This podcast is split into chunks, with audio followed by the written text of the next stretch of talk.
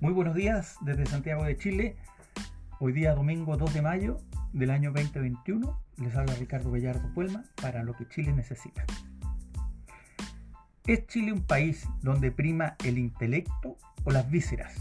¿La fuerza inherente al Estado o la violencia inherente a las hordas violentistas, generalmente de extrema izquierda?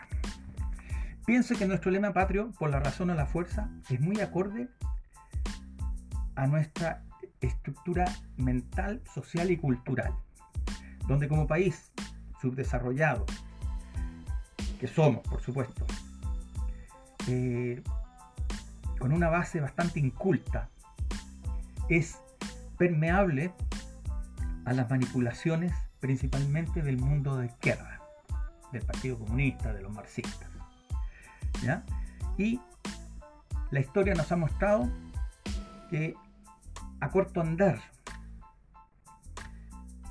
este país manipulado por la izquierda es reorientado por el mundo conservador y por la fuerza. De ahí el concepto de análisis, digamos, respecto a nuestro lema, por la razón o la fuerza. Nosotros nos hemos enrilado nuevamente hacia a un estado más libre por la fuerza ante la violencia del mundo de izquierda. ¿Cómo aminorar estas transiciones? ¿Cómo hacerlas más suaves? Bueno, yo creo en lo personalmente estoy convencido que podemos lograr una mejor sincronización eh, un mejor frenado de, esta caja de cambio, digamos, con un apagón brusco por la fuerza de carácter tecnológico.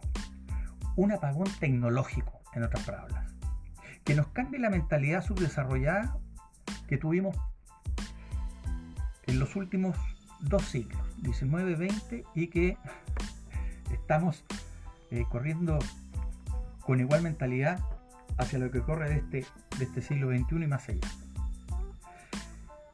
Nosotros debemos acompañar a este, este vagón cultural con un cambio total de mentalidad, con una mirada, con una postura tecnológica, donde pongamos primero el menos común de los sentidos, cuál es el sentido común. Y así anteponer lo que hoy no existe, que es el bien común a todo el actuar del Estado, de las personas en general, del mundo público y privado. Así podremos eh, eliminar la corrupción. Esa misma que, por ejemplo, el ex embajador, ex canciller, ex vicepresidente de la República, abogado, Carlos Figueroa Serrano, implementó porque fue cómplice en la desaparición de las dunas en Concón por un proyecto inmobiliario hace ya varios años. Y más tarde siguió la corruptera, le, siguió la corruptera, corruptela municipal que hizo trizas el bosque de Concón. Hoy día lo están destruyendo. ¿Por qué? Porque llegó un proyecto inmobiliario también corrupto, corrompiendo todo,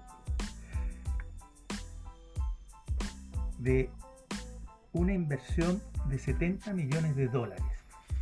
Ustedes comprenderán, amigos míos, que es así, y lo he dicho anteriormente y lo vuelvo a repetir. La corrupción, la voy a nuevamente eh, ejemplificar en un dato, en el dato de Recoleta, que hoy por hoy está en manos de un comunista pero anterior a él había un alcalde que era UDI, supuestamente de derecha, de conservador nada. Él y su señora más corruptos, difícil. Entonces, ¿qué fue lo que pasó? Que la gente dijo, bueno, si estos tipos de derecha o de la UDI roban, probemos con el comunista que se está mostrando muy bien ante la ciudadanía como un hombre honesto. No hay comunista honesto en todo caso, pero eso fue lo que hizo la ciudadanía. Por eso el cambio de mano. de un municipio en manos de la UDI pasó a un municipio en manos del Partido Comunista.